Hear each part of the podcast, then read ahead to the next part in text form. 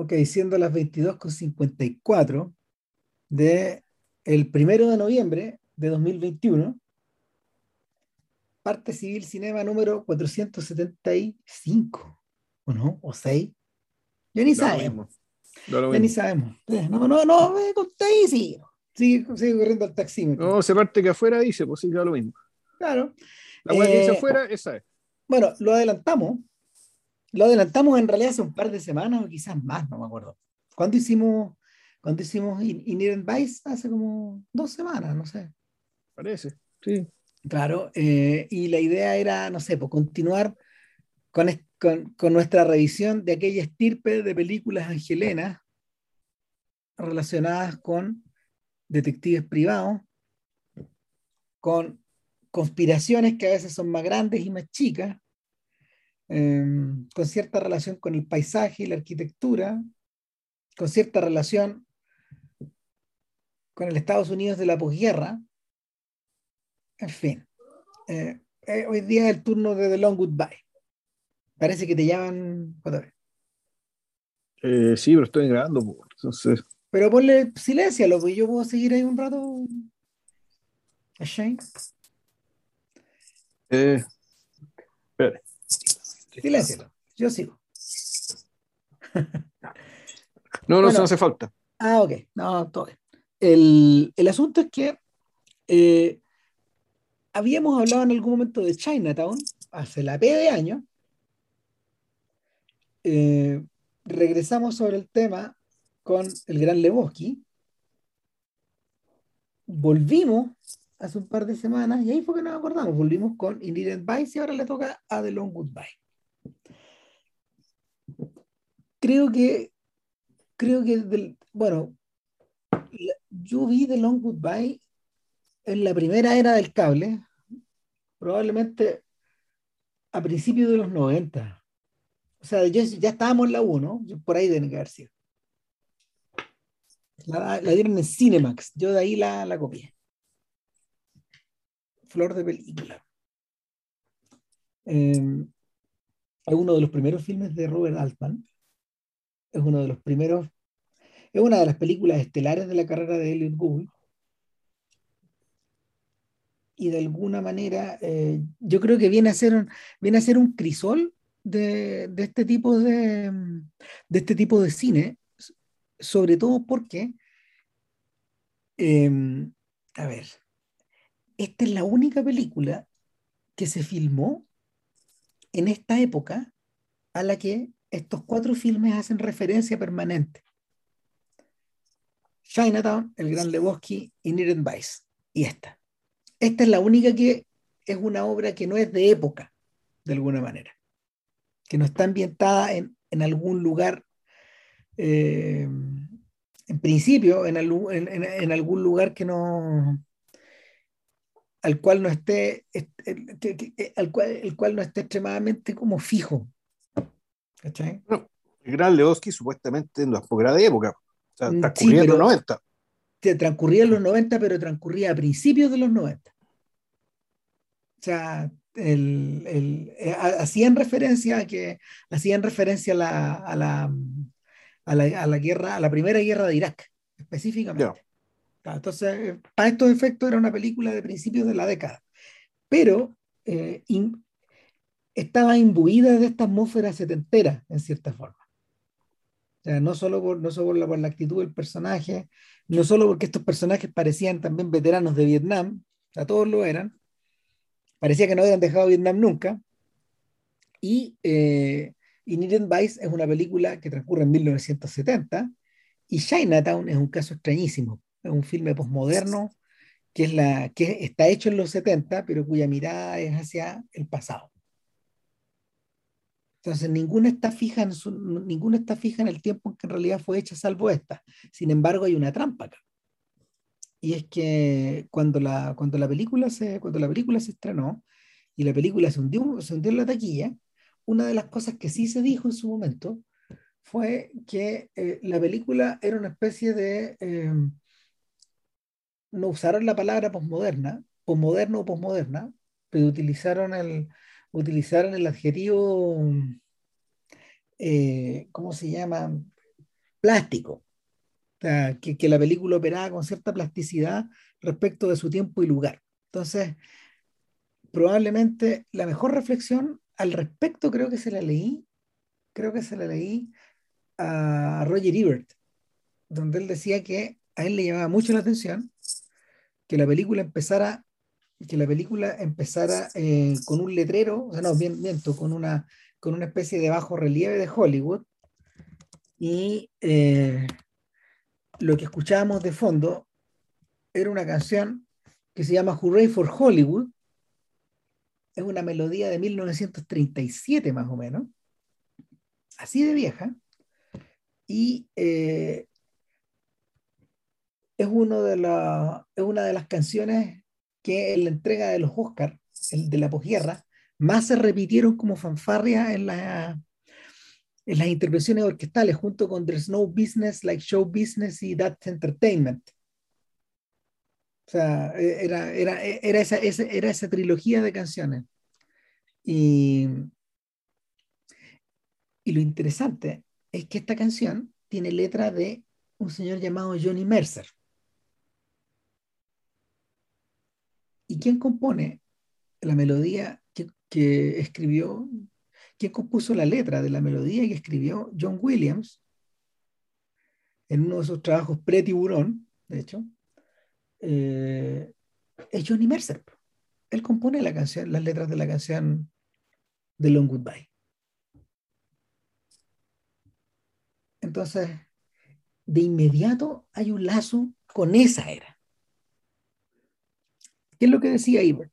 La cámara se mueve hacia la habitación y, vemos a un hombre que está tendido sobre la cama como si estuviera muerto. Y desde el borde, desde el borde derecho del cuadro llega un gato, el gato hace miau, se pasea, se sube en el pecho y este hombre se despierta. Ebert decía que el despertar de Marlowe eh, era una de las introducciones más peculiares del personaje, que ya había sido encarnado por, ya había sido encarnado por Humphrey Bogart, pero entiendo que también ya había sido encarnado. No, Mitchum. Mitchum hizo, este hizo un, un, sueño. Dos películas, dos películas. Hizo The Big Sleep y hizo Farewell My Lovely, pero estoy tratando de buscar en qué año las hizo. Entonces, claro, eh, el personaje había sido encarnado por George Sanders. George Sanders es el, es el marido de Ingrid Bergman en Viaje en Italia. Sí, es un actor británico nacido en Rusia, un, crack. Exactamente. También había sido encarnado por Dick Powell, un actor muy conocido de los 40. Luego por Humphrey Bogart, luego por Robert Montgomery, en una adaptación rarísima que es un filme que está hecho desde la perspectiva del detective. Montgomery casi nunca se... Montgomery que dirigió la película, de hecho, casi nunca se ve en la película. Vemos lo que él ve. Luego había sido encarnado por James Garner en el 69. Y un par de años después de, de que Elliot Gould se hizo cargo del personaje, Mitchum cerró a, a Marlowe, que ya no, no, se ha vuelto a hacer adaptaciones de, del, detective con estas dos películas, con, por, con Farwell My Lovely el 75 y con The Big Sleep el 78. Nosotros vimos The Big Sleep, creo. Sí, pero eso también le dieron el cable de Sí, claro, está buena, está buena, es una buena adaptación. Ahora, eh, Ebert decía, Marlowe se despierta como si en realidad hubiera estado dormido desde mediados de los 40, como si fuera Rip Van Winkle. ¿Por qué razón? Porque este tipo ya, el, tipo figura acostado con su disfraz, y su disfraz es una rigurosa camisa blanca, corbata roja, vestón y pantalón negros.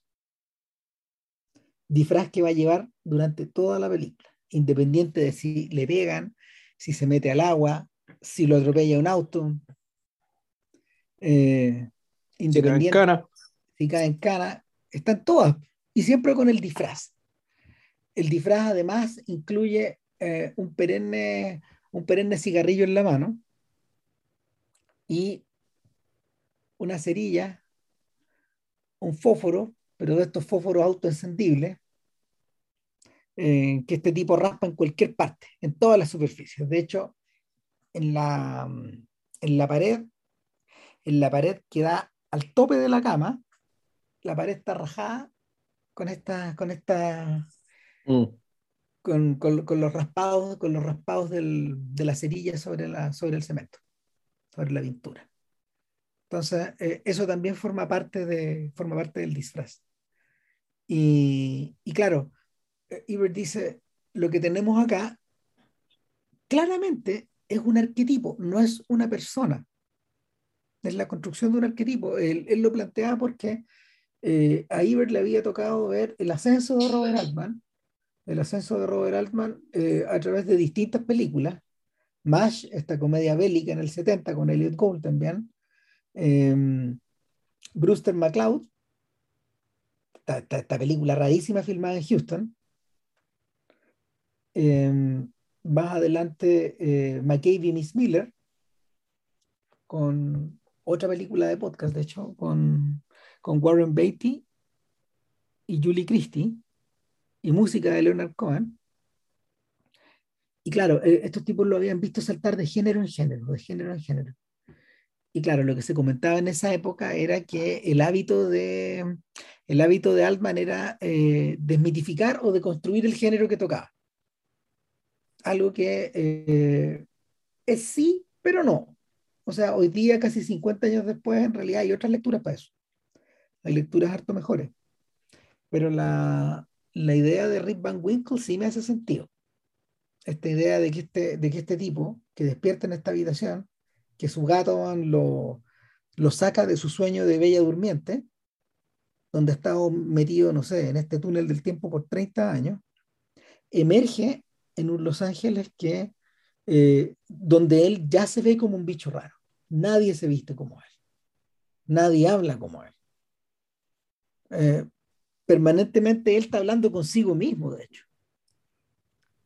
Y, y no parece, no parece específicamente un, Mar, un Marlowe contracultural, por ejemplo, alguien remozado para su época, alguien no, sacado, pues sacado de su contexto.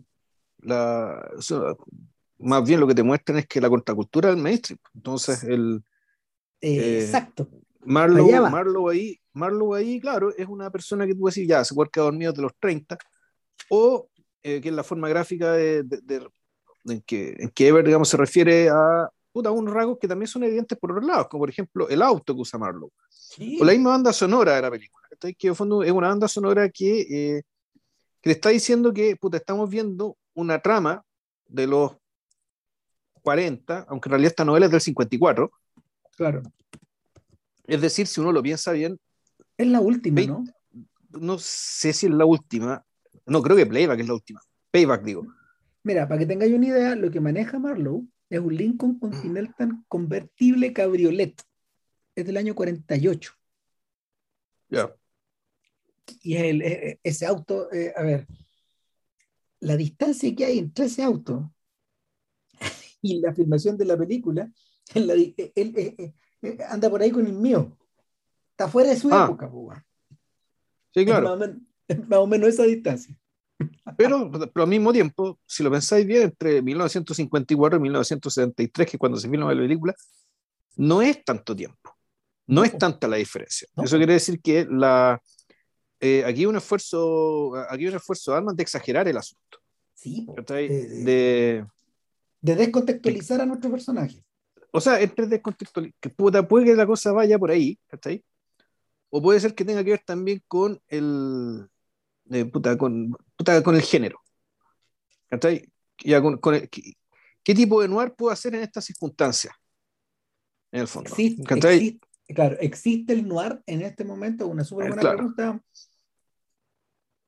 Eh, yo me acuerdo que en la U había un libro que era uno de unos españoles, a veces me lo he vuelto a topar. Y en el fondo, lo que más recojo de ese libro, que era bien didáctico, era una colección de títulos de noir. Es que estos tipos no se limitaban a las películas de malvivientes o de asaltantes o de robos. O estafadores o qué sé yo. Eh, no, ellos incorporaban además las películas, eh, las películas policiales de policías, que también, encarna, que también encajaban en el noir, y eh, incorporaban las películas de boxeadores, y también incorporaban las películas de ciertos personajes vinculados como a, a, los submundos.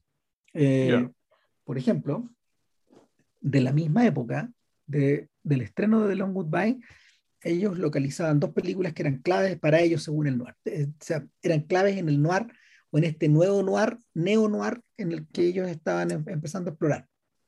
Una de ellas, las dos son de podcast, una de ellas es Los Nuevos Centuriones, de Richard Fleischer, que es, eh, es, la, es, la, versión en serio de Área 12.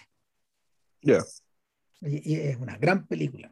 Yo, yo, me acuerdo de haberla visto cuando chico, es bien impresionante. O sea, es uno de los primeros filmes que habló de corrupción a mango al interior de la policía de Los Ángeles. Hecha en Los Ángeles. Eh, eh, de eso no se hablaba. Y, y, hace sentido que es una película que, no sé, porque fue hecha posterior a la muerte de Hoover y un montón de otra gente que finalmente iba bloqueando estas cosas por su relación con los estudios. Eh, esa es una. Y la otra es Fat City, de John Huston. Ellos también la incluían en el, en el neo-noir y es de esa misma época. No, nadie, nadie se balea en esa película, pero la manera en que los personajes se relacionan entre sí encaja también con esto que conversamos a propósito de Editor, esta idea de, eh, de que para el estadounidense eh, el noir como tal es un concepto que comienza a, a, ser popularizado cuando empiezan a traducirse los textos franceses que se habían escrito sobre el tema porque para ellos, en lo que a ellos respectaba, todas estas películas eran melodramas. Melodrama policial, melodrama de box, melodrama de detective, así. Melodrama. No, el, noir, como tal no existe para ellos en esa época, en la, época en que lo filman. Es una, es una categoría que eh, eh, los franceses inventaron a propósito que un crítico italiano lo utilizó respecto de una película y bueno, también coincide con la, el momento en que Boris Vian escribe este, esta novela de la que habíamos hablado cuando conversamos sobre Editor, que son, son, son, como se llama, son, son relatos medios violentos y que Gallimard las publicaba en una, en una serie de, en una colección de color negro que se llama Serie Negra, Serie Noir. Serie Noir, Film Noir. Claro. Entonces, ese es el contexto donde aparece The Long Goodbye, porque es una película, no sé, porque tiene de vecinas, por ejemplo, a Serpico, a Contacto en Francia, a Los Padrinos, y también a Chinatown. De hecho, Sterling Hayden aparece ahí después del Padrino, ¿no? Sí, claro. Este, este, yo te diría que es, a ver, es uno de los últimos roles importantes de Hayden. El, el, el otro rol importante después de este es el de 900 ¿Te acordáis que hace de papá, creo que de De Niro, una cosa así? No, pero igual, ¿era el papá de Niro? No, si De Niro era noble. no, era el, no, viento, era el, papá de Partido. El, papá de Partido. Claro, sí, el papá de Partido. Y, y ese, ese, es su último, ese es su último papel en una película importante, a pesar de que este gallo filmó películas hasta principios de los 80. Pero, pero claro, el, eh, de Long, de, de, el, en lo que va de Long Goodbye a 900, claro. O sea, bueno, de hecho, su propia, su propia presencia en estas películas, dada la trayectoria que había tenido antes, que puta, te habla de, que puta, efectivamente están, están puta, trayendo de vuelta a los maestros que hicieron puta, algunos de los clásicos del género, que estáis 20, 25, 30 años antes. Exacto, The Killing, de 1956. Jungla de Asfalto, que es anterior, la de Houston. también esas son las dos que me acuerdo que hizo Hayden. Entonces uno no lo olvida nunca este weón. No, nunca más, nunca más. Además, en la medida que uno repasa también la vida de Hayden es heavy, porque Hayden fue uno de los duros que nunca aceptó, eh, nunca aceptó que los tipos se callaran sobre la lista negra. O sea, no, eh, Hayden pagó caro esta madre. Le dieron, le dieron como tarro. O sea, el otro rol, el otro rol importante que él tiene en su vida es Johnny Guitar. Él es Johnny Guitar. Ah, ya, claro, sí, de va. Es un western, es otra cosa. Claro, no, pero tuvo unas pelotas de fierro con, mm. ese tema. O sea, el, y en parte por eso, en parte por eso la sacada sombrero de Coppola y de Altman al incluirlo acá. Sobre todo de Altman, porque estaba mucho más a la izquierda que, que el, director estadounidense promedio. Mucho más, mucho más. Entonces, el. A ver, Altman, llega, Altman llega a esta pega después de haber, de, después de haber hecho el ascenso, finalmente. O sea, el, el, el éxito de MASH le compró, le compró a Altman eh, carta blanca para hacer lo que se le ocurriera durante mucho tiempo. Y, pero es precisamente en este momento donde, donde, la, donde, el, donde la confianza del mercado empieza a quebrarse. Sin embargo, para ese entonces, el viejo había creado una pequeña empresa que se llamaba Lionsgate, que hoy día está convertida en un estudio grande, grande. Pero ah, la creó, el Lionsgate. Mira él, creó, él creó Lionsgate. Y eso le permitía ser productor de sus propias películas. Entonces eran extremadamente económicas. Y eh, él estuvo produciendo con Lionsgate hasta que se hundió con Popeye. Pero todo, todo, todo, el, todo el material que él generó en esa época, ya no, no era, era, era en general de un bajo costo. Y por eso básicamente durante esos 10 años pudo, pudo hacer lo que se le vino en gana. Porque en realidad las películas corrían y estaba era un hombre establecido en la industria y tenía, tenía e, e, esta es una película de United Artists, más decir, que era un estudio que efectivamente le permitía a Altman poder, eh, poder hacer lo que quisiera, siempre y cuando se mantuvieran los presupuestos. Entonces, uno podría decir que era el caso, porque este, uno la ve la película, esto no es una película cara. Para nada. Partiendo, claro, y, por eso el truco, digamos que sí, por eso creo que es importante todo este truco que hicimos respecto de cómo situáis la película en la atmósfera de, de la, del periodo del noir, digamos, del puta, de los 40, 50, sin gastar un peso, po, Exacto. Porque las películas de época son súper caras. No, exacto. El... Ahora, lo curioso es que Altman llegó a esta pega no porque a él se le ocurriera, sino porque eh, el productor Elliot Kastner, que figura ahí en, los créditos ahí arriba, ellos habían comprado, ellos habían comprado, él, él, y un socio habían comprado a mediados de la década los derechos del libro, pero en realidad hacer, hacer a Marlowe, y hacer una adaptación de, ¿cómo se llama? De, del libro de Chandler en ese momento eh, no tenía ningún sentido. No, no, no, fueron capaces de poder, no fueron capaces de llevarlo adelante porque los policiales de la época eh, tenían otro carácter. Eh, no, no, no, precisaban de la figura del detective en esa lógica. El, el, el filme de detective más popular de la época, así hecho en serio, fueron estas, estas películas de Tony Rome, de Frank Sinatra que eran, que eran dramáticas, no tenían canciones de Sinatra y eran, eran películas dramáticas. Eh, era eso y, creo que había una, hay una que se llama Harper, que también hizo, que también hizo Paul Newman, pero no, no tenían en absoluto un parentesco con Marlowe, pues eran policías, eran tipos que habían sido policías, que estaban como ligados al que estaban como ligados al medio policial y criminal de, de Los Ángeles, porque ambas también transcurren en Los Ángeles, pero no, no tienen este otro trasfondo. Entonces no, no había manera de poderlo tirar para adelante. Y el, lo, que, lo que probablemente sí mantuvo, mantuvo interés era que el, nombre de Chandler no se había pagado en ese periodo.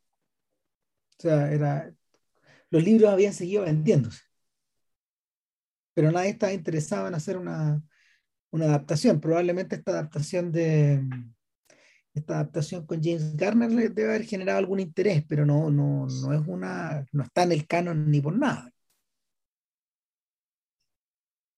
El, lo que sí pasó es que en medio de todo eso, estos tipos localizaron a una guionista llamada Lee Brackett, una guionista y novelista.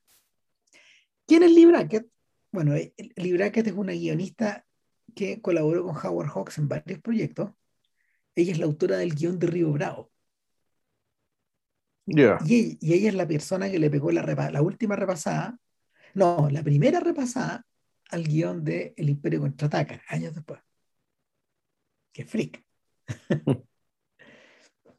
entonces, entonces Brackett, Brackett, quien era una ultra profesional, escribió el guion y eh, quedó, el guion quedó flotando un buen rato. Se lo ofrecen a Howard Hawks, por cierto, porque había sido colaborador de, colaborador de Brackett cuando, cuando, cuando ella estaba comenzando. Se lo ofrecieron a Peter Bogdanovich y ninguno de ellos quiso tomar el, el, quiso tomar el atado. Sí, hay que decir también que, ojo, que yo algunos de ellos alcanzó a trabajar con Chandler cuando Chandler fue guionista en Hollywood. Tipo, eh, me da la sensación, a ver, me da la sensación de que Hawks puede que haya trabajado con Chandler. Sí, es que cuando lo nombraste, disputa como que se me cruzó el cable con esto de que este de Chandler yo sé que trabajó en Hollywood. y fue guionista también. Chandler es el autor del guion de Double Indemnity. Con, ah, a veces con Wilder. Claro, ya, y a Wilder le preguntaban, mire, ¿qué quieren que les diga? Eh, ¿Disfruté o no disfruté de mi colaboración con Chandler? Bueno, habla de su calidad humana, que colaboramos una sola vez. eso, dice, eso dice el viejo. Ahora, el viejo, el viejo, ese viejo era más duro que una baba cruda. no, el, el, el, asunto con Chandler, para la gente que lo conoció, era que eh, el alcoholismo de Chandler y la timidez de Chandler para, para, poder trabajar en tándem impidieron que, impidieron que funcionara como, como guionista de una manera de una manera cabal, pues no le fue bien. No le fue bien, O sea, el único, el único eh, guion que firmado 100% por él fue La Dalia Azul, una película de Alan Ladd. Y, de ahí para adelante, de ahí para adelante, eh, coescribió, eh, colaboró con Hitchcock e hicieron Extraños en un tren, que ese es como el otro, que ese, que ese es como el otro guion importante. Pero, pero no le. Eh, a ver, mira, hasta donde, hasta donde yo sé, claro, no, no parece que no hay mucho, no hay muchos más guiones donde él tuviera, donde él tuviera mucho que ver. Le, le debe haber pasado algo similar a, a, Scott Fitzgerald y a Faulkner. Otros dos alcohólicos. Hmm. Y otros dos personajes que también tenían como temas como de sentido del humor y de, gente poco expresiva. Los que habrán visto Mank podrán, es, es, el caso contrario de lo que le ocurría a Mank. No, sí, pero ahí, ahí lo, no sé, uno, uno ve que la, en el fondo el choque se produce porque la, la escritura eh, puta, sigue siendo un, un oficio de tipo artesanal, mientras que el guion de Hollywood es industrial. Entonces, el, el, alcoholismo, digamos, no, no, el alcoholismo no te sirve para trabajar al ritmo de una industria. No, no, de hecho, de hecho, el... Te caga toda la disciplina. De hecho, eh, así, como, así como John Hausman tuvo que tironear y, mantener, mantener a, a, Mank, eh, tratar de mantener a Mank sobrio, en el caso de Chandler tenía que tratar de mantenerlo curado, porque si no, no llegaba a las páginas. No, desastre. Bueno, lo, lo, lo, lo peor de todo es que tanto por eh, la Dalia Azul como por Double Indemnity tuvo nominaciones al Oscar. Ya, pero eso era efecto halo. Eh, no, yo creo que. Yo creo que era. O sea, efecto, sentido que. Puta, esta weá de que el buen ya tenía mucho renombre, entonces, puta, no. Y puede ser, y puede ser, pero claramente, claramente Billy Wilder se, se devolvió con, con Charles Brackett, que era su colaborador, colaborador de la época, y continuaron, continuaron ellos. Otro que también tenía problemas, pero, pero se entendían mejor. Entonces, el, el, asunto con Chandler es que, claro, no, no, no, no, no tuvo mucha suerte en Hollywood. Eh, sin embargo, la adaptación de The Big Sleep, la que escribió William Faulkner con otra gente, sí tuvo mucho éxito. es la de Bogart. Claro, la de Bogart y de alguna manera fijó al personaje de, con, tal energía que en realidad cuando uno piensa en Marlowe, o cuando uno solía pensar en Marlowe, uno pensaba en Bogart. Con ese bueno, nivel yo, de intensidad. Yo, que en, por esos años, los 90, me vi esta película de Bogart, me vi la de Mitchum, y, y vi naturalmente El Largo Adiós, y habiéndome además leído las siete novelas en un periodo muy corto. Exacto, te leíste los libros, si me acuerdo. Sí, pues. Eh, yo creo que el, el, el Marlon más preciso es el de Gould. Sí, me imagino. O sea, yo, yo de esos libros solo leí de Big Sleep. Y, y hay algo, hay algo como de, hay algo como de este, este, este, esta cosa como media de transhumante, como de esta, esta inquietud que lleva a Marlowe de un lugar a otro, de un lugar a otro, como si en realidad estuviera viviendo dentro del caso y no tuviera vida él mismo, que se traspasa, que se, que se traspasa las páginas del libro, pero que está en la película también. Claro, o sea, pero y, claro, para mí lo que me gusta del, del, del Marlowe de, de Gould eh, puta, efectivamente es el agotamiento, porque yo viendo, yo leyendo las novelas, lo que, me, lo que me gustaba más, muchas cosas, fue todo el tema de la nobleza, en fondo que se parece un poco corto maltés también, Sí. Gente cínica que se mantiene noble pese a todo, Pero también está esta cosa, esta, este, este ánimo puta de agotado, ¿cachai? Como un weón que básicamente está con el piloto automático siempre. Hace rato. El fondo es un no muerto. O sea, volvemos a esta figura que, que Chichex que menciona, bueno, y la sacamos a relucir. Y aquí ya no podemos tirar la cadena porque hicimos ese podcast.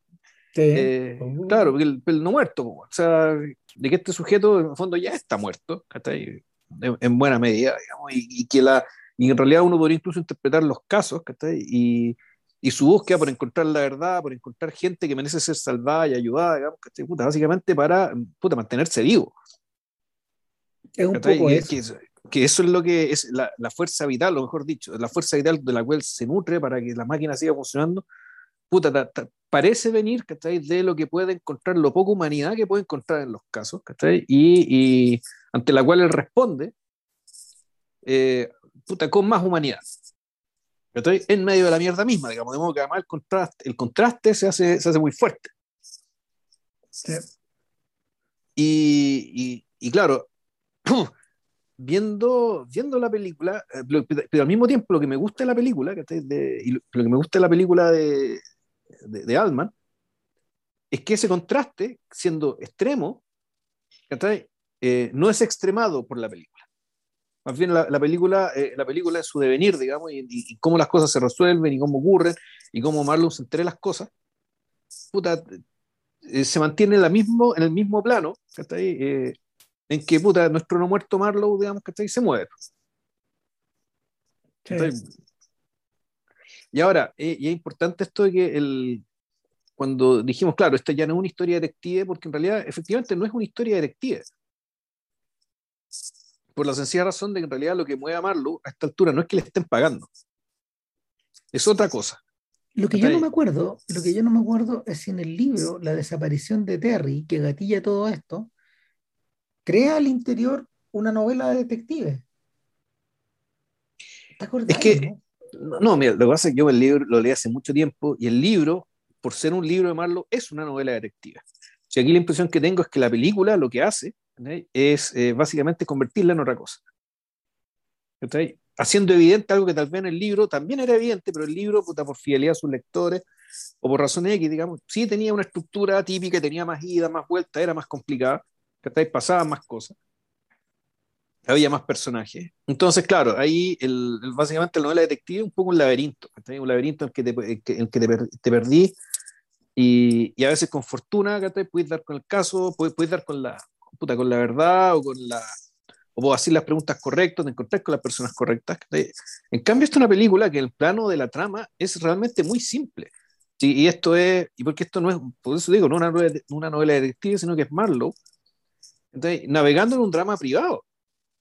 O sea, es Marlowe, digamos, metiéndose en los atados del grupo ABBA. Eso es lo que ocurre dentro de este grupo de gente privilegiada, bueno, la cual él conoce. Metiéndose en la vida de Fleetwood Mac. Claro. Sí, un poco eso. Eh, a ver, contado, contado, en una, contado de una manera muy sinóptica, eh, el largo adiós se inicia y termina con Terry. Y Terry, Terry es un sujeto que es el reverso de Marlowe.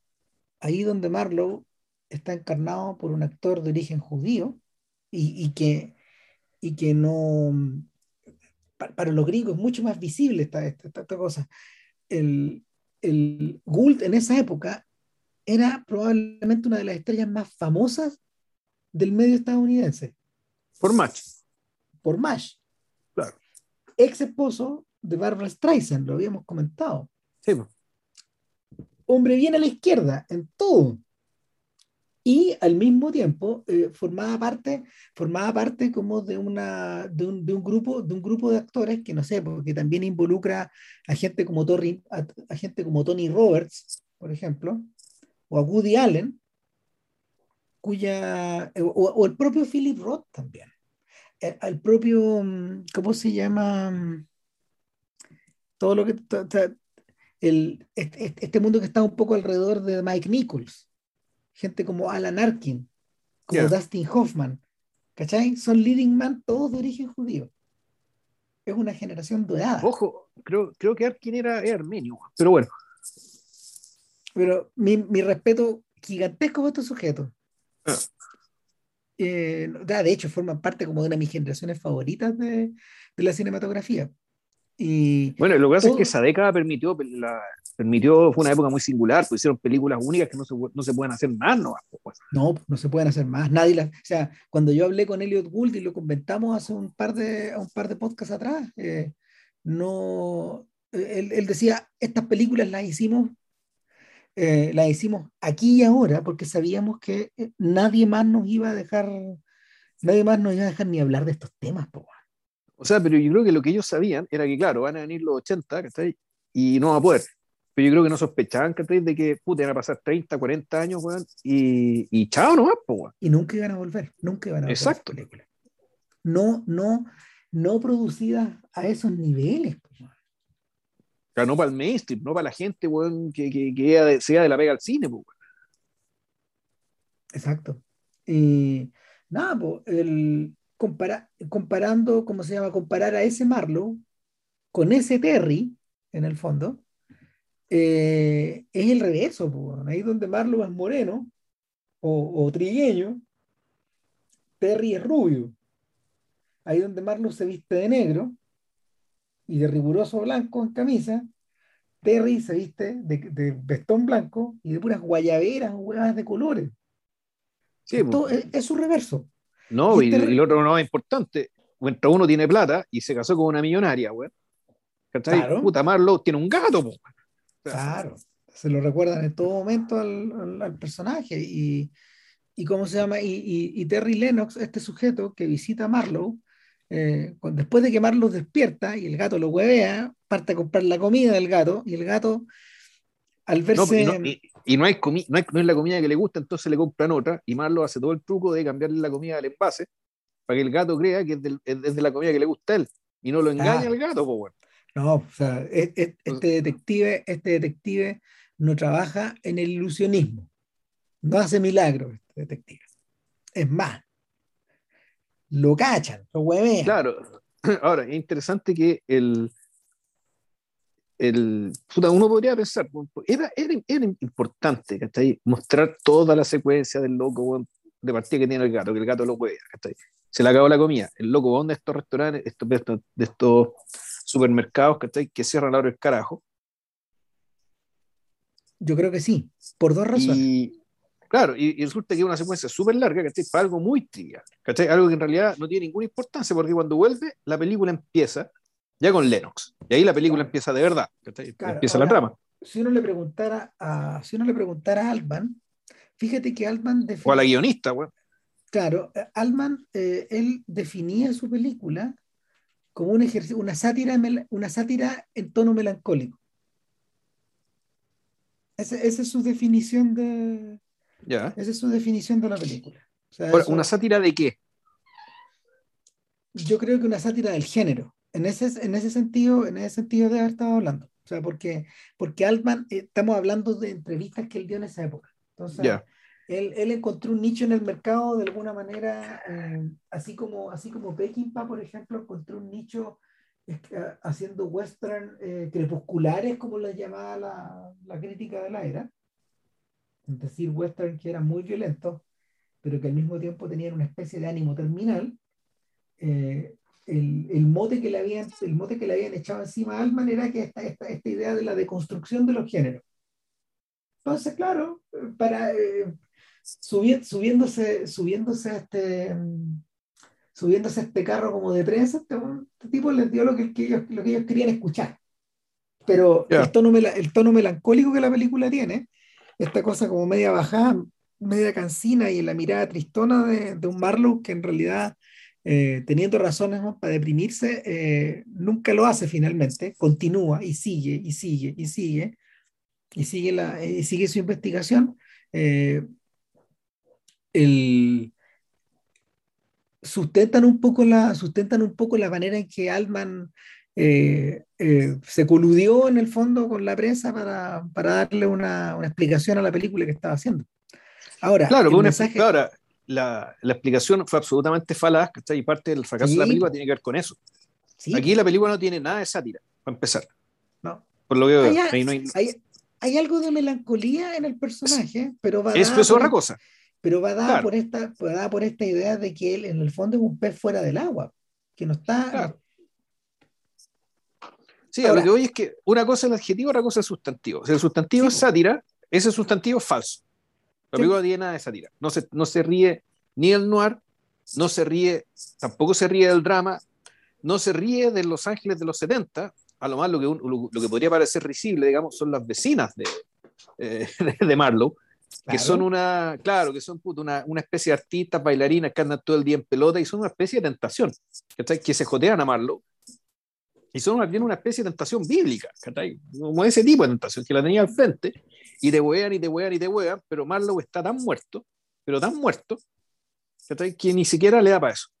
Estando el chancho tirado, pues, bueno, y, pero eso, ni eso tampoco es sátira. O sea, uno no, uno, uno no es que te esté riendo, digamos, que del, de, del estado de la cultura de Los Ángeles, por pues, hippie, weón, en, en, los 70, no, una cosa no va por ahí. Mira, ¿dónde está la sátira? Eh, eh, en, en, en, detalle, en detalles que hoy día, no sé, por lo, los académicos denominarían de posmoderno. En esta secuencia donde Marlowe, en una secuencia paralela, donde Terry abandona la colonia de Malibú en su descapotable Mercedes-Benz blanco, igual que él. Marlowe, Marlowe agarra su tremendo auto antiguo eh, y que se, que se, desplaza como un tanque. A y negro, igual que él. Claro, negro igual que él, a través de Los Ángeles, y llega a uno de estos, a uno de estos supermercados que están abiertos, que están abiertos las 24 horas. El mismo tipo de supermercado donde el dude va a comprar la leche. Sí, el mismo, e, esa, esa, escena, esa escena del dude en el supermercado es un homenaje a esto. Eh, ¿Qué es lo que suena de fondo? Permanentemente está sonando The Long Goodbye, de Johnny Mercer y John Williams, pero en arreglos camaleónicos. Es decir, la, la, el The Long Goodbye que está escuchando Terry Lennox en su auto no es el que está escuchando eh, Marlowe adentro del suyo, ni tampoco es el que suena al interior del supermercado, ni tampoco es el que suena al interior, en, los exteriores mientras los personajes se van moviendo. Eh, la, la, canción se va volviendo camaleónica, un poco, un poco al estilo de cómo Hollywood había jugado con los temas principales de las películas, de, de, de, los filmes, de los filmes melodramáticos en esos últimos 30 años. Esa era una convención. ¿Qué es lo que ocurre? Eh, que, esa, convención, esa convención acá está explicitada de tal manera que está en tu cara.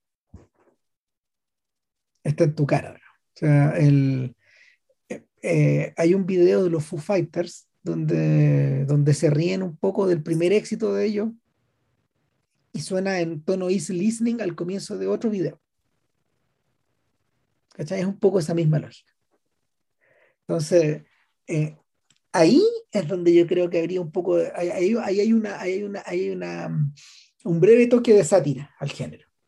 Curioso, United Artists se compró tanto esta lógica, este, este, esto que estaba vendiendo Altman en términos de deconstrucción, que cuando encargaron el póster de la película, se lo encargaron nada menos que Jack Davis, uno de los grandes, uno de los grandes ilustradores de los 50 y los 60 uno de los, uno de los hombres detrás de la revista Mad. En esa época, Davis está ahí eh, dibujando portadas y dibujando interiores de Mad como loco. Y la, el póster, de, de hecho, está justo en el estilo Mad. Y retrata a todos estos personajes con estas caras exageradas. Entonces, el, la vendían incluso como en esa, en, esa, en esa lógica. Y eso, de hecho, yo creo que... Eh, yo creo que chocó a la audiencia de esa época, y hoy día nos resulta un poco inentendible si uno no tiene las coordenadas. Pues, si Davis es un artista muy de su era. Entonces, la, los dibujos por los que él es famoso hoy día son, son otros, pues no estos, no estos que eran como comerciales. Entonces, bueno, pasada esta escena, Lennox llega a la casa de Marlowe y le dice, viejo, me tengo que ir, necesito tu ayuda, tengo que ir a llegar a Tijuana. ¿A Tijuana a esta hora? Le dice Marlowe. Y bueno, ¿me lleváis o no me lleváis? Bueno, lo que hacen los amigos, este fiel a Terry, llega, se lo banca y se va a Tijuana que queda, no sé, 300 kilómetros, 400 kilómetros, es muy largo. Es lejos. A ver, deja ver cuánto es la distancia entre Los Ángeles y Tijuana. Yo sé que entre medio está San Diego, porque San Diego es la ciudad que está más al sur, así como de California, ¿no? Exacto. O sea, eso es importante, ¿se entiende? Mira, son 232 kilómetros. No es poco. Ya. No, es como ir a Talca. 150 millas. Sí, es como ir a, Talca. Claro, ida y vuelta. Entonces, cuando, cuando Marlowe regresa, eh, cuando Marlowe regresa, lo están esperando los pacos y lo interrogan y lo meten en cana. Y él no entiende muy bien qué pasa hasta que le dicen, no, es que Terry. No, claro, entonces el, no, el punto Terry es, es, claro, ahí lo importante, ahí lo interesante es que es, otra, otra, otra forma de, de de perfilarlo, es, es, responder sin preguntar, sin saber, responder de una manera tal, está ahí, en que, eh, en que básicamente no dice nada, pero al mismo tiempo trata de sacar información respecto de qué pasó, en qué me metí. No, en algún momento se refiere, a, se refiere a estos gallos como los pigs, y ese no es un término de los 40, es un término de los 70. Un término, sí, de los, eh, de los hippies y de la... Claro. Claro, y, y, y, y, cuando, cuando está sentado en la sala de interrogación es como si estuvieran, eh, es como si estuvieran interrogando a un hippie. Lo tratan de esa manera y él, de hecho, eh, habla casi de esa forma. Es como si lo hubieran tomado preso en una demostración, en una marcha, una cosa así. Y, y, y ninguna de las preguntas, las o sea, no hay preguntas al principio, son puros epítetos en el fondo insultivos hacia, hacia el personaje, tanto que eh, utiliza, eh, utiliza la tinta que le pusieron en la mano para ponerse el rostro de negro, como si él fuera, una, como si él fuera un afro que está siendo interrogado en la cara. Esa es la referencia, yo creo. Eh, como solía ocurrir en esa época, específicamente en esa época. Lo comentamos a partir de, eh, lo comentamos en el podcast que dedicamos a O.J. Simpson, cuando O.J. decía, yo no soy, yo no soy negro, yo no soy blanco tampoco, soy O.J. Soy O.J. Yo estoy aparte de esto. Total que, claro, ¿qué, información saca el limpio? Parece que Terry mató a su mujer, porque la mujer de Terry está muerta figurada muerta con el cráneo aplastado por un bate de béisbol en la colonia de Malibú. Hay que hablar un poquito de estas colonias. En el fondo, estas colonias de Malibú equivalen no específicamente a las mansiones de los súper ricos, pero sí a, a, los, a, la, a, las casas que dan directo a la playa. Esas playas son, esas playas son privadas, de hecho. No sé, cuando uno anda por Malibú, tú nunca ves el mar tú ves una calle y ves las casas, pero de ahí para el fondo no, nunca ves el mar, porque el mar, la, la, la, la vista la tapan ellos, la, tapan ellos, las casas. Las casas y estas, estas, estas colonias, estas comunidades que son como cerradas, estos condominios. Y claro, mucha, de, mucha gente vivía en Malibu. Sam Peckinpah tenía una casa en Malibu de madera que se quemó en un incendio. Eh, Blake Edwards vivía en Malibu. De hecho, la casa de That's Life, la que ocupa Julie Andrews con Jack Lemon en la casa de, en la verdadera casa de... Ya, pero y lo que, lo que pasa en ese OV también es una casa en Malibu. También. Ya. Y, el, ¿cómo se llama? La, el, propio, entiendo, que, entiendo que el propio Altman vivía en Malibu en esa época. Como una broma privada también. Claro. Entonces, claro, somos, gallos que en el fondo también estamos en la industria del entretenimiento, podemos financiar una casa en Malibu. O sea, el, los rockeros que querían ir a vivir eh, de la misma forma, separados un poco del resto de la gente, se iban a Laurel Canyon. O sea, se metían en, los, se metían en las lomas. Pero eh, equivalía un poco a lo mismo, es decir, son comunidades cerradas donde entran los invitados, entran los iniciados. De hecho, ese, el, tipo que está haciendo la guardia imita gente, porque los deja pasar si le pillan quién es la gente imitando. Eh, claro, y cuando entra Marlowe, que de inmediato reconoce a, James Stewart, una imitación de James Stewart, claro, ¿qué es lo que ve? Eh, una, una ama de llaves asiática en la calle, un ballet afro que está barriendo la, está barriendo la, está barriendo la entrada de la entrada, la, entrada delantera de estas casas, no la queda la playa, y claro, y, tú decís, aquí sí que retrocedimos al tiempo de los ballets a los años 20, al tiempo, al tiempo de la servidumbre en el fondo, de, de, de, de estas estrellas de Hollywood, pues retrocedimos un poco al mundo de Sunset Boulevard. Estamos entrando a un mundo eh, donde Marlowe, al que Marlowe tiene acceso, porque él es una persona que puede navegar entre esos, entre esos espacios. Un poco como Jack Gittes en Chinatown, que se, que se filmó a los seis meses que se estrenó esta menos, cuando se estrena The Long Goodbye, eh, Chinatown ya, ya está siendo filmado. Entonces, el, en este lugar, en este lugar donde él entra en relación con, yendo y viniendo, entra en relación con los Wade. La señora Wade lo ha mandado a llamar. La señora Wade es una actriz que se llama Nina Van Palan, que que falleció hace un tiempo atrás, hace poco de hecho. No, miento, está viva todavía Van Palen. Tiene casi 90. Eh, Van Palen es una, es una actriz que en realidad nunca hizo una gran, gran carrera en, en Hollywood. Es holandesa, danesa. Y eh, era, conocida, era conocida básicamente como por sus trabajos televisivos en, Gran Bretaña. Y Ivan Palant interpreta, cual más, cual menos, con, algunos detalles, a la esposa de un escritor tipo Ernest Hemingway, o a la esposa, a la esposa de un doble de León Tolstoy, porque, se, porque nuestro personaje, Robert Wade, se disfraza de Tolstoy para estar entre la gente. Claro, pero, pero es Hemingway. Pero es Hemingway, claro. el, Disfraz, de Tolstoy, pero la actitud es Hemingway. Es, Hemingway y, yo creo que eso, y eso yo creo que eso, eso viene, ¿tendrá guion o tendrá actuación? Yo creo que es guion. Eh, no, yo creo que es guion. Yo creo que es guion en parte también porque eh, eh, si nos ponemos en, si nos ponemos en, en el contexto, la choqueante muerte de Hemingway, el suicidio de Hemingway se había producido hace 10 años. Seguramente, seguramente en el guion que fue escrito en el guion que fue escrito como a, en la segunda mitad de los 60, era mucho más evidente la conexión con este, con este, con un escritor que había llegado a un bloqueo artístico, donde no podía producir, donde se estaba ahogando en el alcohol y sus facultades cognitivas estaban severamente complicadas, severamente comprometidas.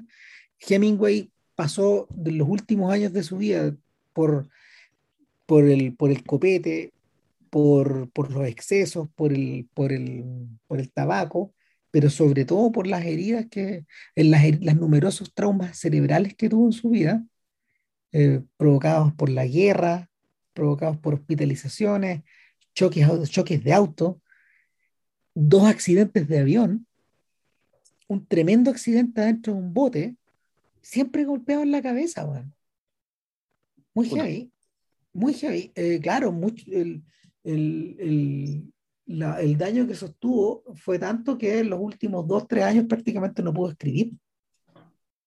En esa, en esa, en esa anda Robert Wade. De hecho, eh, una, una, conexión directa con Emiren Vice, ya con el libro más que con la película, es que eh, cuando la, la, mujer, la mujer contrata a Marlowe para que ubique a Wade, porque Wade lleva perdido una semana, según ella, y eh, eso es lo que suele hacer cuando está tratando de dejar de beber, se va de la casa, pero eh, en esta ocasión no ha vuelto, ella no sabe dónde está y Marlowe parte a buscar por las clínicas privadas y lo encuentra en una de esas.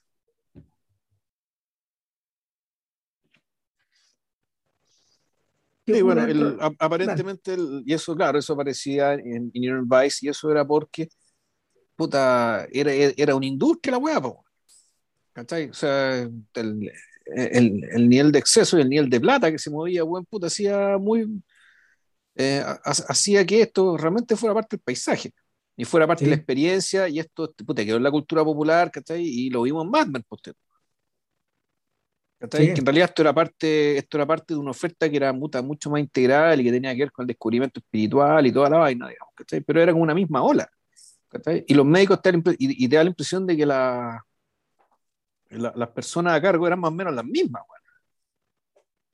Los perfiles eran más o menos los mismos y la clientela era más o menos la misma. Sí, gente que podía pagar esto también. Claro. Entonces, el, eh, puta, Marlowe básicamente aquí se mete a la mala esta cuestión. Eh, y así haciendo pega detectivesca, y eso es más o menos propia de lo que hacen en, su novela, donde se mete donde no lo deben, y efectivamente, o, le sacan la cresta, o lo pillan, ¿cachai?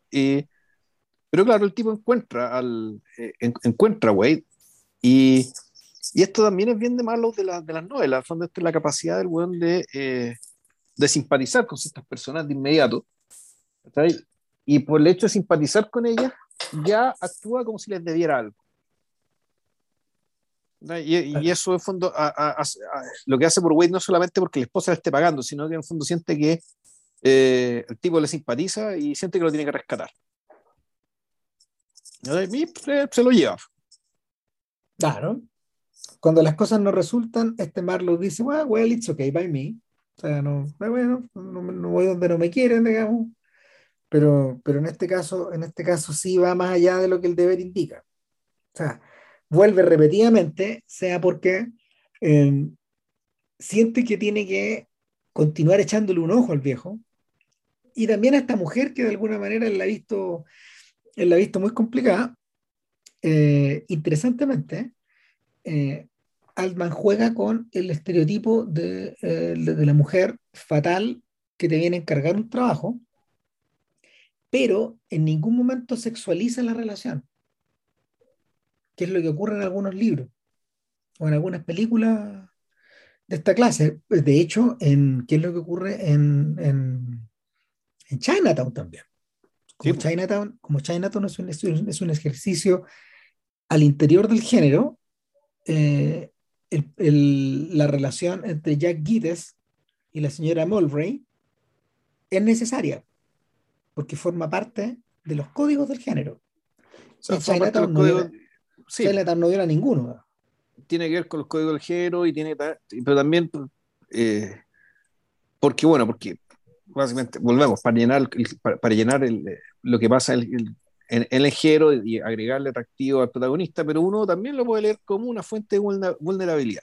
Sí. Como una, como una otra, otra abierta, más.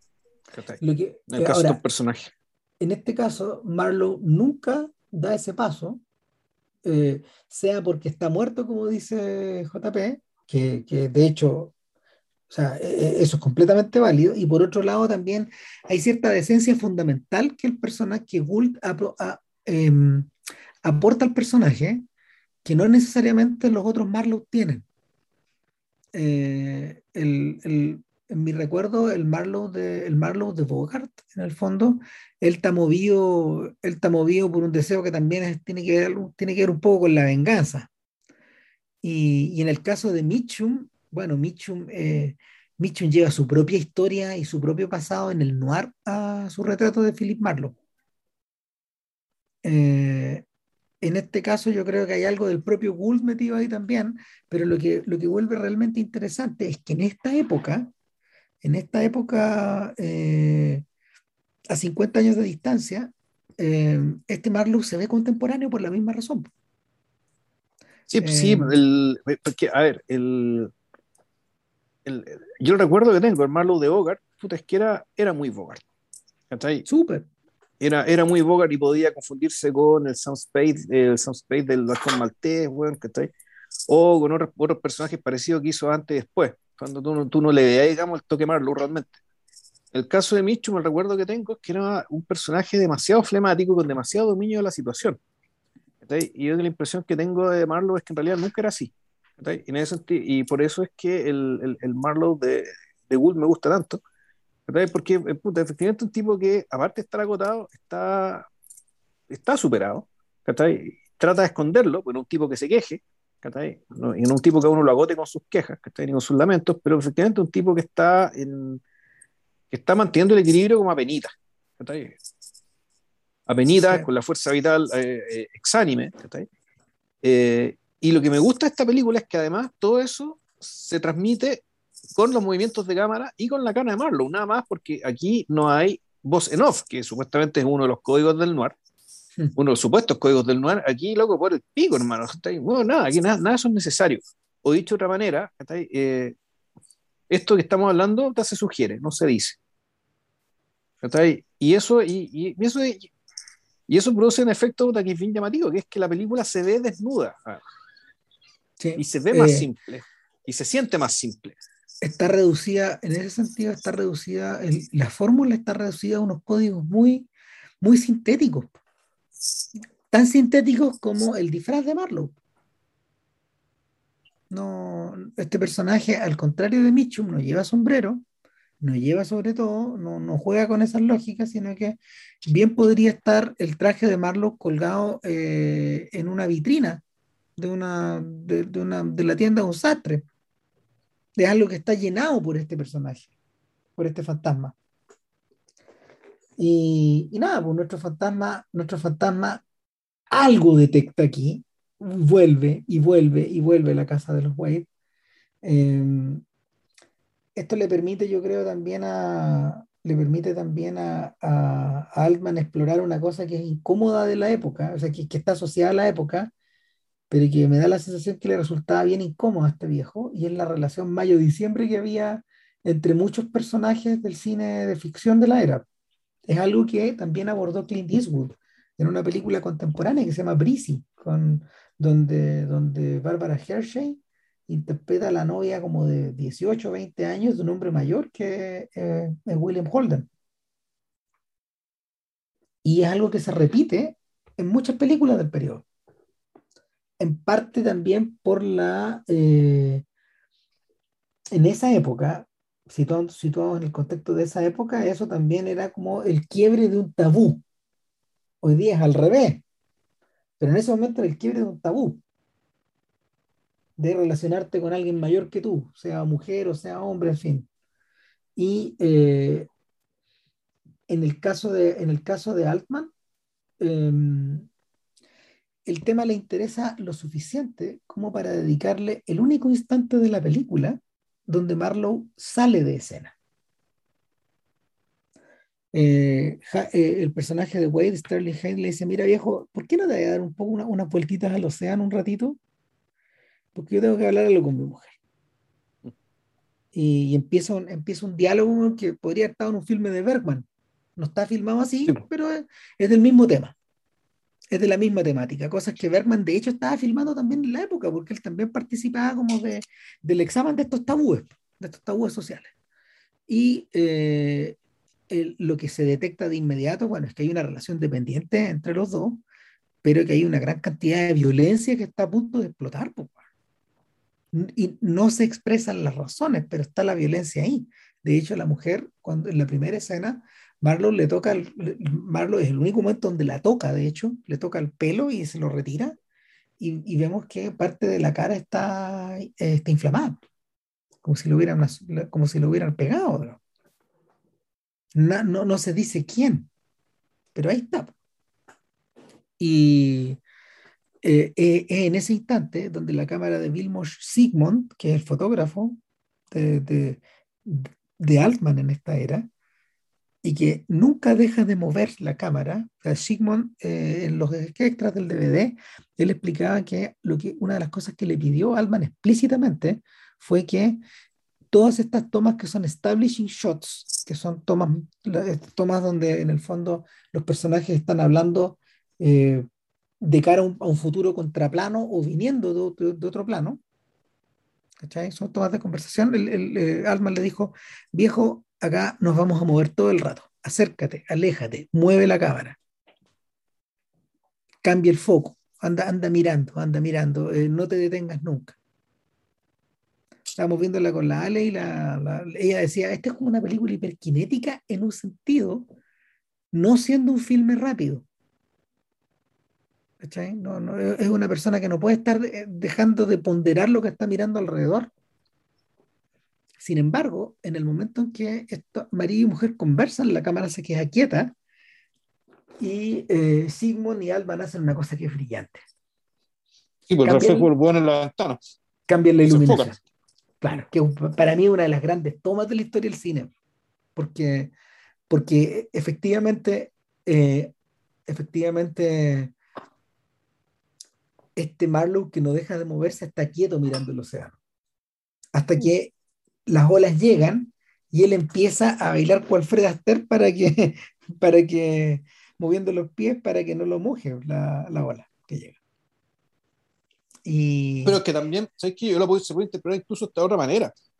Dado que en este tipo de películas uno siempre sigue a Marlowe, aquí lo que uno lo que te puede indicar acá es que en realidad esta conversación es lo que Marlowe cree que está ocurriendo. Y también, también puede ser. Que él, básicamente él no sabe, hay cosas que él no sabe, pero aquí, aquí usan este recurso para, eh, puta, para tratar de entender digamos, qué está ocurriendo aquí, porque es algo que supuestamente en algún momento ser importante para, para una decisión que tendrá que tomar, digamos, que esté siguiendo el caso o no siguiendo el caso. También eso es posible. o sea, y eso justificaría la súbita aparición de Marlowe en el reflejo del ventanal. Exacto. Brillante. Maravilloso lo vamos. No, increíble, porque, porque no se dice nada, no, se dice nada, sino eh, el, ruido del mar, ¿no? Claro. Eh, el, en el fondo, en el fondo, el, el problema que parece tener este matrimonio, que por un lado está tan, está tan expuesto y por otro lado está tan, es tan opaco, es algo que además a un personaje solitario como Marlowe le resulta ajeno él, está fuera de ese juego.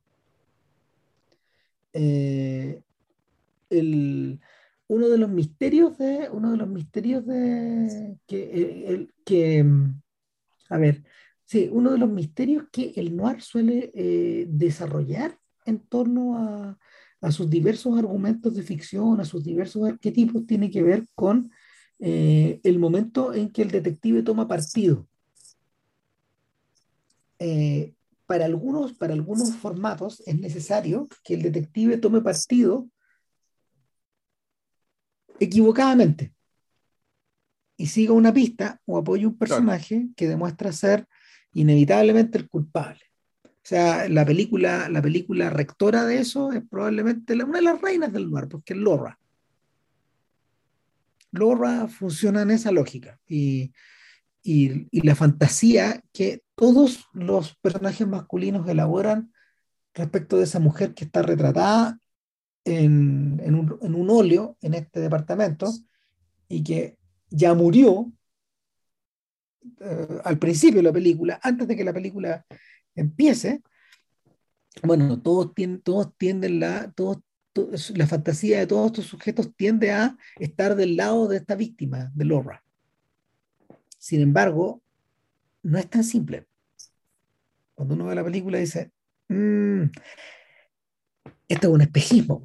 Todos estos tipos están mirándose al espejo ellos mismos. Eh, interesante, Marlowe, Marlowe participa de, de, esa equivocación, pero sin embargo la búsqueda en el fondo es otra. Llámese la búsqueda de justicia para Terry, la búsqueda de la verdad y justicia sobre todo para esta gente que él conocía, que era amiga de él también pues da la sensación de que él conocía a la mujer de Terry. Y... A ver, el, tema de la pista, digamos, que esto que, que mencionaba Ram antes, acerca de, claro, de, qué significa que el, eh, que, el, que el detective eh, en el fondo sigue la pista falsa. En el fondo volvemos a perderse el laberinto. ¿Por qué? Porque el noir, ya lo dijimos, digamos, pero más que la novela detective, digamos que está tradicional, es un laberinto. Entonces se espera que nuestro detective en algún momento se pierda y se equivoque y, y, y, se meten salidas que no son. Pero esta es una película que es tan ajena a eso y, es tan simple al mismo tiempo y además porque está movida por otra, está movida por otras cosas. En realidad, incluso podría pensar que su que su extravío en realidad parte, eh, parte desde el principio que es parte en suponer que, eh, que efectivamente, bueno, aquí el spoiler, digamos, Terry Lennox está muerto. Claro. Y eso, y, pero eso ya no es producto de un error detective, un, un, error de juicio detectivesco, un error profesional en el ejercicio de la profesión. Eso se produce por, y esto es lo que explica, digamos, que está ahí lo, el final de la película, eh, esto, esto, esto, es producto de una traición el fondo, o de, sentirse utilizado, digamos, que de un, eh, el fondo de la violación de un código.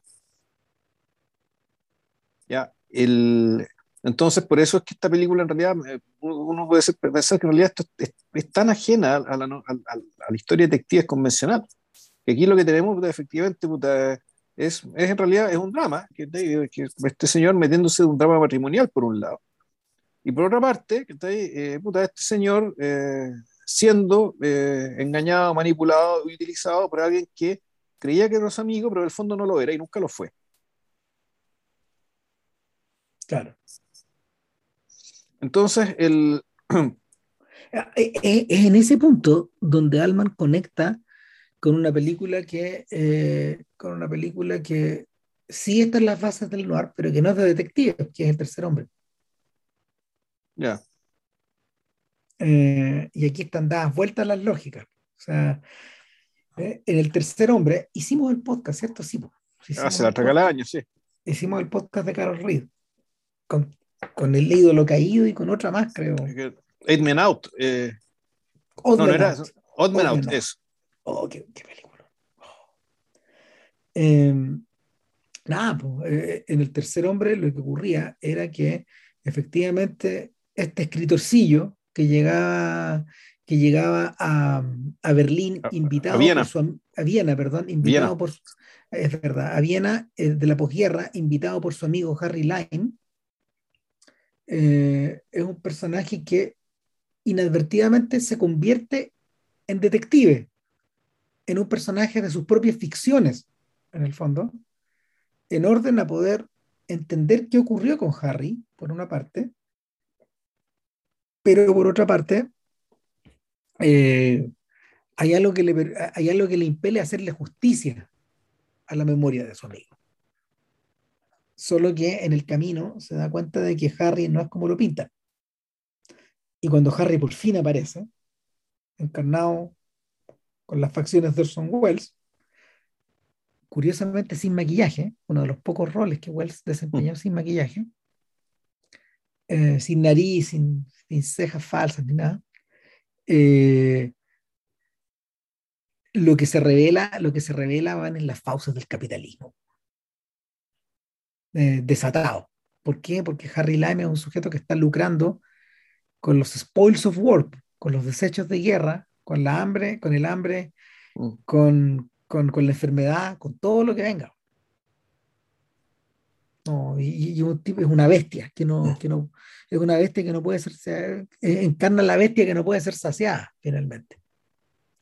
Y, y, esto empieza a aclararse en la cabeza de Marlowe cuando aparece Marty Augustin en la trama, que es un personaje que, más curioso todavía, eh, Alman se lo encarnó, se le encargó un amigo de él que se llama Mark Riddell, Mark Riddell tiene una carrera cinematográfica que es más o menos importante en la época. Él, era, él había sido director de una película que tenía música de John Williams, de hecho, que se llama The Cowboys. Que yo nunca voy a olvidar, porque para mí fue un shock cuando chico ver The Cowboys. Es la historia de, es la historia de un arreo de, de un arreo de, de, de caballos y de vacas encabezado por John Wayne durante la Guerra de Secesión, creo, con niños. Eso es que con un Sacio y esa, porquería, sí. Y no es que fue una porquería, no es que fuera mala. Sí, me acuerdo que fue bien choqueante el hecho de que uno de los niños muere. No solo eso, muere Wayne. Sí, también me acuerdo de eso. Muere John Wayne, Y puta, tú eres chico y voy a morir el jovencito de la película. Concha de su madre. Ah, bueno, eh, Ridel, eh, eh, fíjate que es buena película, todavía. y, dignísimo, dignísimo western a la antigua. O sea, el, en, clave, en clave no crepuscular, de hecho. Entonces, bueno, Ridel encarna a una de las bestias acá, que es Marty Agustín. Eh, está vivo, tiene 92 años. ¡Wow! Eh, es el tipo que también dirigió eh, On Golden Pond. Eh, ah, perfecto, los años dorados. Claro, los años dorados. Vale, en fin. El, este señor encarna a Martin Agustín, que es un mafioso que en un, en un nuevo guiño en, un nuevo guiño a la sátira, Marlo dice en un momento, oye, pero tu pandilla está formada por un judío, un italiano, un irlandés, un mexicano. No termina la frase, pero es como, es como un chileno, un boliviano, un peruano entran en un, son los chistes, pues. Entran en un bar, andan en un avión, no sé, es como eso, ¿cachai? Yo, ¿Tú lo entendiste así o lo entendí como una especie de, de fondo, un, ¿cómo se llama esto? una ventaja profesional. También, también, porque, porque en el fondo, ¿qué es lo que está representando a Agustín finalmente? Eh, Agustín es lo más parecido que tenemos a un tramado social en la película. Eso es la sociedad. Porque por, por, otro, por otro lado están los pacos y por otro lado están, eh, eh, por otro lado está, está, están estas comunidades cerradas con su propia servidumbre. Y por último, está el chiquillo que está, eh, el, chiquillo que está, ¿cómo se llama?, reponiendo los productos del supermercado, que también es el negro, y, le tira una talla a, a, Marlow, pero cuando Marlow cae preso, él también está preso, por otra razón. Será cosa de ah, tiempo que lo metieran preso. No, fijé que era el mismo weón, ya. Eh, o sea, el tipo les dice, weón, oye, ¿por qué te metieron a ti preso a Marlon? Mira, por tal y tal cosa, bueno, ¿y tú? No, lo que pasa es que unos sujetos se propasaron con mi novia y ahí me tenís, pues, weón.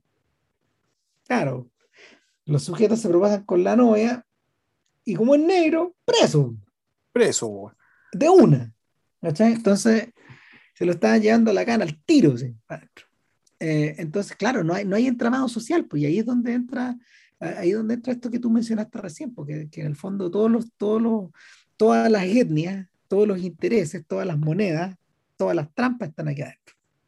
Eh, cuando uno ve las escenas de Agustín, que todo esto es un tipo que le había, le había pasado más de 300 mil dólares a Terry para llevarlos escondidos en una maleta a Ciudad de México a los padrinos locales de allá, sea como un pago de algo, sea como una especie de, de, regalo, también puede haber sido, y que en manos de Terry, que suicidado allá en un, pueblito chico eh, de la frontera, eh,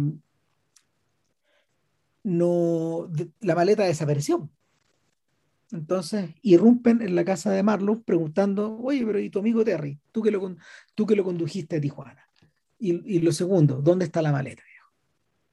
no se la pudo llevar, no se la va a llevar pelada ni tú tampoco. Y eh, viéndolo eh, era, a ver, Agustín y su gente aparecen en dos ocasiones. Y, el, y en las dos ocasiones eh, hay, una, hay una ocasión que es la segunda donde todo revierte hacia, la, hacia lo burlesco y a la comedia y a, lo, a, a los perpénticos, pero en la primera revierte a la violencia brutal. Ah, es, de las cosas más brutas que yo haya visto en, pantalla. Eh, sí, de hecho, muy inesperado además. Sí. Pero claro, que te, habla de una, una, personalidad completamente psicopática, pero al mismo tiempo una personalidad muy interesante. Muy interesante. Y la segunda, y en, la segunda aparición, tú te das cuenta que es un tipo que en fondo que tiene, por decirlo de alguna manera, cierto estilo. Llamarlo de alguna manera. ¿cachai? Que su, su forma de conducirse tiene cierta estética. Por llamarlo de alguna manera. El, cuando, uno ve, cuando uno ve las escenas de Frank en Blue Velvet, uno vuelve a ese mundo. Sí, sí, por ahí va. Con una, con una pura diferencia. Eh, hay algo que está deliberadamente estetizado y que, está sin, y, que se, y, que se, puede interpretar en clave simbólica o esotérica, como queráis. Arquetípica, sí. Arquetípica en, las, en las películas de Lynch, donde él convierte esto en eso otro. Exacto. Eh, acá, en el caso de Altman, yo creo que la pista es que se le ofreció, le ofreció la pega a su amigo Ridel. Y de lo que está hablando Altman es del mundo del cine. Así son estos. Mm. Esta es la gente con la que yo trabajo. Esos son gangsters. O sea, se comportan así, son de esta manera. Y bueno, Ridel, Ridel pertenece a esto, él entiende de dónde estoy hablando yo. Y claro, la actuación más celebrada del filme siempre ha sido esta. en el medio, de hecho. En el medio, claro. O sea, los tipos, los tipos ven y dicen, ah, ok, ya entienden la broma interna. También, siniestra. O sea, me enfrento, claro. este, es el tipo de gente con la que, con la que no estamos. Eh, el, entonces, de una manera muy simple, en el guion y en la película, eh, se, genera, se genera el otro arquetipo clásico de, de, estos, de, estos, de estos detectives. Y que de, de, la, de, la, misma forma queda trenzado en el Gran Lebowski.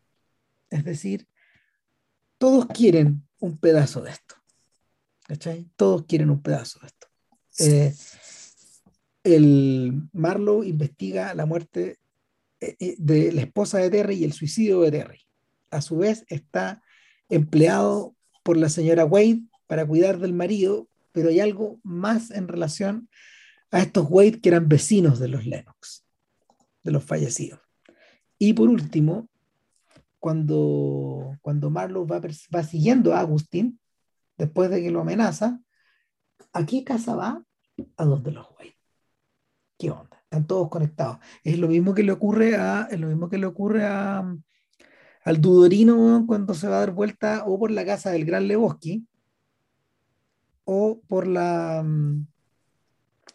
o por la casa del productor de películas porno que encarna Sara que viene a ser que viene a ser Terry Agustín acá que es Marty Agustín es prácticamente el mismo personaje está más forzado ahí todavía porque ya ya ya ya, ya no hay pretensiones lo, lo, los Cohen entienden, los entienden la referencia y lo convierten directamente en un productor de cine. Este, este gangster sí produce películas porno. Hombre de cine. Caramba. Entonces, el, puesto, puesto, en esa, puesto, en este, puesto en esta encrucijada, de alguna manera nuestro Marlo queda al medio, buscando obtener algo de, un, de, un, de uno de los extremos del triángulo, presionado por otro extremo del triángulo y eh, constantemente, constantemente eh, sorprendido por lo que ocurre en el tercer extremo, que, que, que, que, puede ir variando de personaje o de situación o de localidad, etcétera, porque en algún momento este tipo viaja al pueblito chico y le dice, mira, estas son las fotos de Terry, aquí está muerto. Le sacamos, el, tipo ahí tiene su herida en el, en el temple, todo. Está, así quedó chuta, mi amigo, en fin. Y eso convence aún más a Gold de que, de que Terry es una víctima, de que hay algo que desentrañar aquí. Ahora, ¿no es necesario que contemos el final o sí? O sea, la manera en que se resuelve esto. Yo creo que hay que contar el final, pero no la manera. Eh, yo creo que ya se sugirió, ya fue sugerido. Entonces, mal que mal, el, Eh, aquí lo importante es que creo es que la, y esto el, el recuerdo de las novelas también, que si bien se termina sabiendo la verdad, si bien se termina haciendo justicia, si bien a veces se termina rescatando a alguien que merece la pena, eh, dentro digamos, del, mar de mugre digamos, que, que suele moverse este sujeto, el resultado siempre va hacia algún tipo de, de gran o pequeño desencanto o pequeño la desengaño. Pérdida. Exacto. es la pérdida, claro. Hay, pérdida igual. Exacto. Eh, siempre perdes aquí, aquí no el, la, la, restauración del equilibrio, digamos, que supuestamente se logra, siempre es con un costo grande, digamos, que suele tener que ver, suele tener que ver con el hecho de saber lo que en realidad no deberías, lo que más era mejor que no supiera. Eh, en este caso, tal vez uno podría preguntarse, tal vez a le habría ido mejor que en realidad no, no, no, no queriendo saber tanto. Ahora, el punto es que está un poco jodido porque lo, por una parte estaban los códigos, el hecho de saber qué pasó con su amigo, pero por otra parte tenía que saber qué pasó con la plata, porque le están cobrando 350 mil dólares que él nunca vio. O sea, hay un momento en que Marty Agustín comanda a uno de sus esbirros para que, y le dice, córtasela. Así. en, en, ese momento ya todo, de hecho, de hecho por las razones que decía, no, no, no vale la pena mencionarlo, pero están todos en pelota, digamos, salvo Marlon. Claro, incluyendo un jovencísimo Arnold Schwarzenegger. Eh, y, ahí, y ahí, ¿quién fue el que hizo la conexión? Peter Biskin, creo que lo, eh, este periodista y, y, escritor, eh, él hace, creo, la conexión en Easy Riders Raging Bulls, donde él dice, no deja de ser irónico que hay una escena, hay una escena donde hay, hay, una escena bien amarga ahí donde cuando, después, que, después que Roger Wade finalmente cumple su destino a los Hemingway, ahogado de hecho, tal como James Mason se ahoga en, en, en Nace una estrella, esa, es otra cita, eso. Eh, Marlowe ya está fuera de sí, es el momento en que él pierde el control porque se da cuenta de que los pagos sabían de, todo de, de todos los atados eh, protegían a los Wade porque eran famosos, pero nadie protegía la memoria de Terry y de la gente que en el fondo no, no tenía mucho pito que tocar acá. Entonces él dice, bueno, yo voy a ir, los voy a ir a denunciar, voy a ir a donde el gobernador Reagan. Claro, la escena siguiente, ahí donde, donde Marlowe está arriesgando que se la corten, digamos, eh, ¿quién está ahí al lado? El futuro gobernador de California, en su debut cinematográfico, Arnold Schwarzenegger claro, y, además, el, no, y además uno de los emblemas, ¿cachai? De, de un cine que reemplazó completamente esto que estamos viendo. Exacto. O sea, Biskin dice, imposible mejor metáfora. O sea, eh, además que eh, tiene relación con el uso de, con el uso bruto del poder. O sea, este no es un personaje, este no es un personaje como el de Jack Warden, por ejemplo, en Champú, que es de la misma época y que también opera dentro de, también opera dentro de estas podredumbres.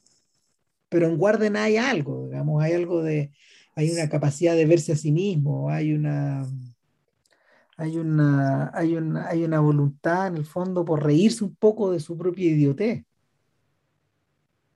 Acá no, o sea, no, el personaje de eh, Schwarzenegger ni siquiera tiene que hablar. Está puesto ahí para que su propia, su sola presencia sea intimidante.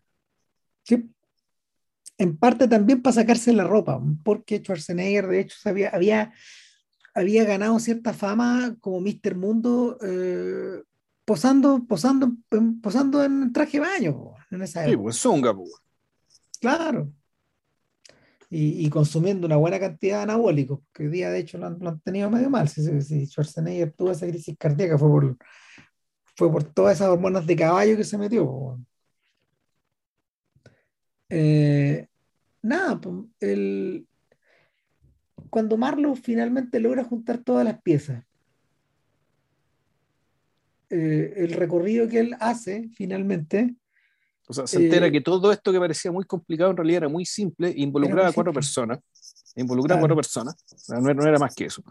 Claro, y, era, y eran personas que finalmente finalmente vivían dentro de unos mundos tan cerrados, intersectados de tal manera que simplemente no hay aire en la habitación.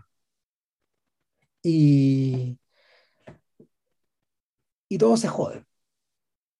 El, ¿cuál, es la, cuál, es la, ¿Cuál es la solución para no quedar asfixiado precisamente por esta por este por estas brutalidades en el fondo? Eh, cortar, irse por la libre, ser fiel a sí mismo. O ser fiel, a, ser fiel a su arquetipo, y eso es lo que. Eh, y, iniciar un poco, iniciar un poco el camino, el camino, el camino de Alida Bali en el tercer hombre. Eh, es bien impactante la manera en que, en que Robert Altman homenajea el final, la toma final, esa toma famosa del cementerio, Ah, sí, sí, sí. Sí, pues, sí, pues ese es el otro homenaje que hay acá. Mm. Es brillante como, lo, como lo hace, porque eh, si ustedes se acuerdan, en el tercer hombre, eh, Alida Bali viene desde la distancia, caminando hacia nosotros. Y eh, esto ya es después de que por fin se enterró de verdad Harry Lime. Em, el personaje de Joseph Cotten, el narrador, se está yendo en un auto. Se está yendo de Venecia, perdón, de, Viena.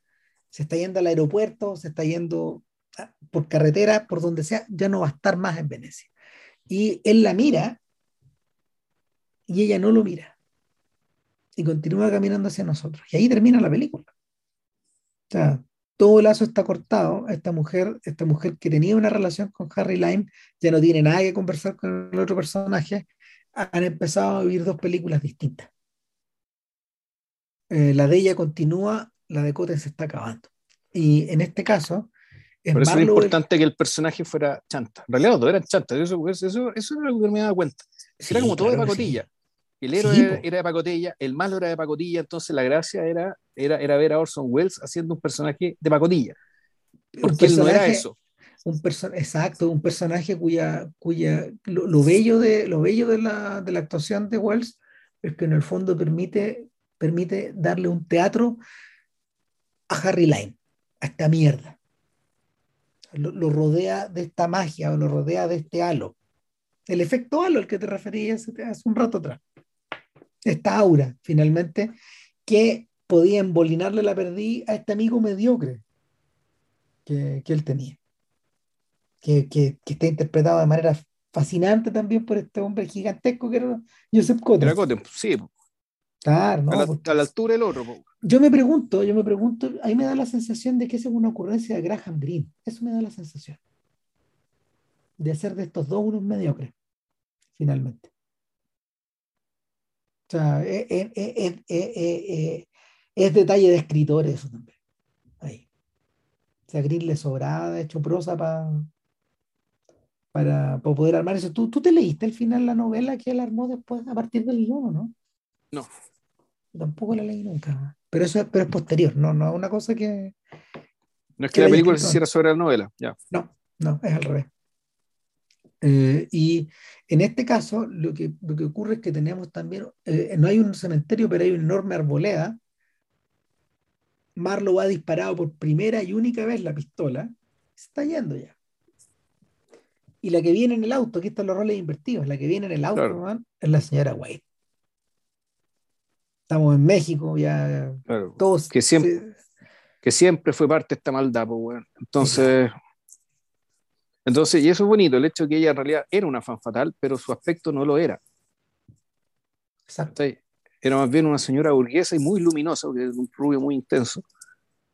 Y, y claro, que, en el fondo uno podría decir, la verdadera antagonista, la verdadera mala de la película, era ella. La que manipuló todo y, y, y, y, era la... ¿Y por qué? Porque Lennox, digamos, que tuvo que hacerse el muerto. En cambio, esta otra siguió, digamos, eh, siguió moviendo los títeres, ahí, haciendo el show a la vista de todo el mundo, Porque podía. Pasando realmente viola. Y porque podía hacerlo, porque tenía el goodwill, ¿cachai? Tenía, tenía la plata, tenía todo, digamos, Y lo podía hacer. Porque podría, porque ¿quién es la gente que está humillada en los diarios? Marlowe y compañía, y sus compañías nomás. Claro. O, o, o al mismo tiempo, Wade y sus compañías. En cambio, ella es un personaje que está oculto al interior de la comunidad de Malibu. al interior de este, de este condominio. Y al mismo tiempo siendo respetado por, la, por, por ser la, la largamente sufriente esposa de este animal. Sí, claro, la santa que cuida a Hemingway. claro. Eh, eh, dicho eso, Marlo se aleja en la distancia, está filmado con teleobjetivo y empieza a sonar Hooray for Hollywood otra vez. Claro. Ahora, interesante también y, el hecho de que los códigos de Marlowe, digamos, entienden que siendo la verdadera antagonista ella, eh, a ella no tiene nada que cobrar. No. No, por la traición. O, de hecho ya se lo cobró, digamos, que solo que ella todavía no lo sabe. Exacto, ¿no? y la traición, el cobro se hace dentro de, tu, dentro de tu propia tribu, finalmente. eliminando tu reflejo. Eliminando tu, tu, reflejo inverso. Esta gran película. De hecho, por lejos, la más simple de todas las de este estirpe es que por, por, todos lados, o sea, es tan simple que, insisto, está casi fuera del estilo. Sí, sí, claro. Está, está, está, al borde, está, está, al borde, está al borde de ser otra cosa. Eh, y eso yo creo que fue lo que por una parte desconcertó completamente a la gente en la época. Eh, y es una de las razones por las que también, lo que decía Randall antes, la película se ve tan contemporánea. Impactante. Que, que es una película que tú decís, esto se puede filmar en un taller que tiene esa, esa plasticidad de, de, de, moverse, de moverse por harto mundo, de hablar hartas cosas al, al, al, mismo tiempo, y bien, bien por moderna, como decía también, montándose en, en eh, montándose y resignificando, eh, no solo una, sino muchas cosas. Lógicas, arquetipos, personajes, maneras de ser, frases, todo. Claro, entonces tiene esta. Entonces, el, el, efecto que te da es eso, es, puta, es de una, de una gran complejidad y suma elementos sale algo tan simple. Y es un gesto como un gesto que uno podría decir hasta de, no sé, pues, de, de movimiento oriental, digamos, como de caligrafía oriental, de un, puro trazo. Un trazo muy simple. Claro. Eh, Altman, Altman hizo varias de estas películas con, este, con, este, con estos niveles de simpleza y complejidad al mismo tiempo. Pues, MASH es una, sin duda. Yo diría que McCabe y Miss Miller es otra, este es otra, California Split es otra, y probablemente Nashville es la otra. Son como cinco del, del periodo que, están, que están como a esos niveles de genialidad. Ahora, lo que sí, yo el recuerdo que tengo que Nashville no era simple. Eso lo hace eh, muchos años, entonces regarla de nuevo, pero. No, vela de nuevo. El, el, pero lo mismo que me pareció el Largo de Dios, que está el Largo de Dios yo hace muchos años, pero la vi montada en Marlowe, con las novelas eh, frescas encima. Entonces, el, entonces, después de muchos años, después de que las novelas de Marlowe ya se me están empezando a olvidar, y me acuerdo como de cierta, eh, ciertos hilos espirituales, digamos, que Cierto, ciertos rasgos comunes, fue ver como la película por primera vez, y me encontré con esto. Que es una película completamente distinta a la que vi. Wow. Hace 20 años. O 30 años, qué sé yo. El